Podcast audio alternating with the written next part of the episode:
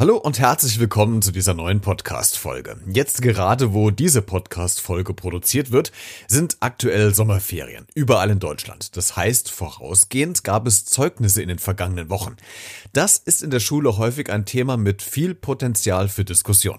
So eine Diskussion möchte ich dir heute schildern. Folgende Protagonisten sind in diesem Drama in drei Akten mit dabei. Ich als Lehrer, Papa XY mit Rechtsanwalt und Sohnemann KL. In dieser Auflistung ist eine Person dabei, die man eventuell erstmal nicht auf dem Schirm hat, wenn es um Schule geht. Richtig, der Rechtsanwalt nämlich. Und ja, in letzter Zeit habe ich die Erfahrung gemacht, dass immer häufiger gegen getroffene Entscheidungen Widerspruch eingelegt wurde, beziehungsweise es den rechtlichen Schritt der Eltern gab, der zur Rate gezogen wurde. Klar hat jeder das Recht dazu, sich Hilfe zu nehmen, wenn er sich falsch behandelt fühlt, aber manche Entscheidungen sind nun mal so, wie sie sind. In diesem Fall ging es um Noten im Zeugnis und daraus folgend die nicht vorhandene Empfehlung für das Gymnasium und wahrscheinlich auch ein Stück die persönliche Kränkung des Vaters. Heute wird es vielleicht nicht so lustig wie in den vergangenen Folgen, aber dafür trotzdem etwas skurril und für mich als Lehrer ärgerlich. Mach es dir bequem, schnapp dir einen Kaffee oder Tee, setz dich auf die Couch oder leg dich hin, ganz egal, Hauptsache du hast es gemütlich. Viel Spaß!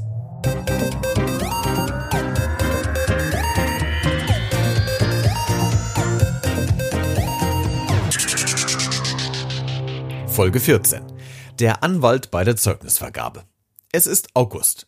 Der letzte Tag des Schuljahres und die Knirpse bekommen gleich das Papier in die Hand gedrückt, auf das sie die letzten Monate hingearbeitet haben. Wir alle mussten dadurch und wissen, wie angenehm oder unangenehm das mit den Zeugnissen sein kann.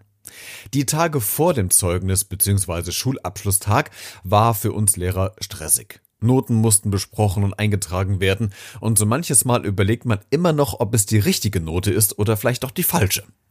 Noten können so viel zeigen, aber so wenig sagen über eine Leistung. Aber was muss, das muss. Irgendwann sind die Papiere dann auch gedruckt und liegen unterschrieben im Klassenzimmer auf dem Lehrerpult. Die letzten Minuten vergehen und ich bin mitten in der Zeugnisvergabe, als es an der Tür klopft. Herr XY von Sohn KL steht in der Tür. Ich habe meine Türen des Klassenraumes immer geöffnet, ich fühle mich sonst irgendwie eingesperrt. Und er zeigt mir auf, dass er mich sprechen möchte. Ich ignoriere ihn erstmal mit einem Kopfschütteln und mache weiter. Muss er warten, bis ich fertig bin. Kids gehen nun mal vor. Ich bin am Ende der Stunde und wir verabschieden uns alle gemeinsam. Wir sehen uns heute nämlich zum letzten Mal. Leider. Es ist meine Klasse 4, die ich nun abgeben werde. Auch da muss Herr XY einfach warten. Das ist mein Moment mit den Kindern, der nie wiederkommt also lasse ich ihn mir dann auch nicht nehmen. Als dann alles vorbei ist und die erst Weinenden nach Hause gehen, kommt besagter Vater in den Klassenraum. Nicht alleine, sondern stellt mir seinen Rechtsanwalt vor. Hallo, Herr Becker. Das ist Rechtsanwalt so und so. Kurzer Break.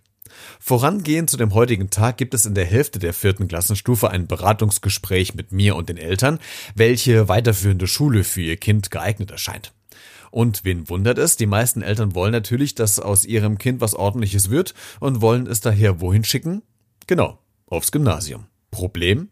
Wahrnehmung der Eltern und Leistungsstand des Kindes. Das kollidiert des häufigeren und führt nicht minder zu hitzigen Diskussionen. So auch in diesem Fall. Mir war schon klar, dass dieser Vater nicht der einfachste unter der Sonne ist. Meine Entscheidung im Beratungsgespräch war die, dass ich nicht die gymnasiale Empfehlung ausspreche, weil es dem Kind einfach nicht gut tun wird.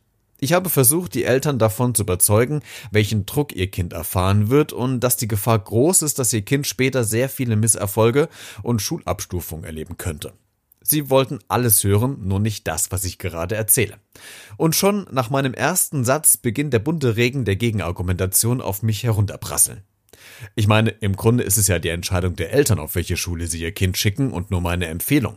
Aber aus Erfahrung weiß ich damals, dass manche Gymnasien keine Schüler oder Schülerinnen aufnehmen, die keine Empfehlung nachweisen können von der Grundschule. Also habe ich die Pläne dahingehend vielleicht etwas durchkreuzt. Das Ende vom Lied war, dass der Vater des Kindes mir schon, sagen wir mal, sehr deutlich sagte, dass er am Tag der Zeugnisvergabe nicht unbedingt alleine seinen Sohn abholen wollte. Sprich, ein Rechtsanwalt würde ihn begleiten. Meine Güte, soll mir recht sein. Jeder ist herzlich willkommen. Zurück zum Zeugnistag. Alle Kinder haben nun den Klassenraum verlassen und Papa und Herr Rechtsanwalt stehen in meinem Raum. Der Vater verlangt Noteneinsicht und Begründung, warum ich zu den Noten kam. Für einen solchen Fall bin ich gut vorbereitet, weil ich alles, auch die kleinsten Teilnoten in Listen per Hand eingetragen habe, die ich ihm nun präsentieren kann. In Kopie natürlich. Und nur die Daten von seinem Sohn. Ich gebe ihm alle Daten zur Einsicht, obwohl ich das an dieser Stelle eigentlich gar nicht müsste, und verabschiede mich mit den Worten auf den Schulhof, schauen Sie gerne rein, lassen Sie sich Zeit, wenn Sie etwas finden, rufen Sie mich gerne jederzeit oder kommen Sie einfach runter auf den Hof. Ich gehe jetzt den Schulabschluss feiern. Papa und Rechtsanwalt verweilen rund 15 Minuten in der Klasse mit der Kopie meiner Notenliste für ihren Sohn. Ich wäre sehr gerne in den 15 Minuten mit im Raum gewesen, um einfach mitzuerleben, wie sie vergeblich versuchen werden, Fehler zu finden.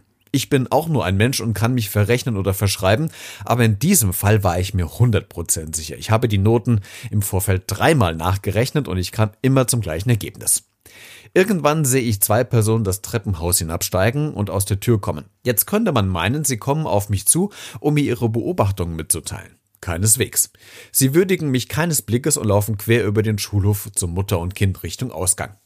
Das wollte ich natürlich nicht auf mir sitzen lassen und rufe ganz kurz hinterher, wirkliches Zitat, haben Sie wohl doch keine Rechenfehler gefunden. Ausrufezeichen. Die Moral von der Geschichte, ein gut geführtes Notenbuch hilft auch gegen Rechtsanwälte und eine eventuellen Klage. Wenn du auch eine lustige, kuriose, spannende oder witzige Geschichte zu erzählen hast, dann melde dich doch gerne per E-Mail bei mir. Hallo, Herr Becker at t-online.de. Alle Geschichten werden anonymisiert und es werden keine Namen genannt. Ich bin gespannt, was du zu erzählen hast. Du kannst mich übrigens auch über die sozialen Medien kontaktieren wie Instagram, Twitter oder Facebook.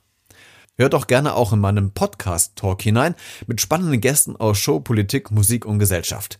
Den Podcast findest du unter dem Namen B-Redet überall, wo es Podcasts gibt, beziehungsweise auch in der Verlinkung in dieser Podcast-Folgenbeschreibung.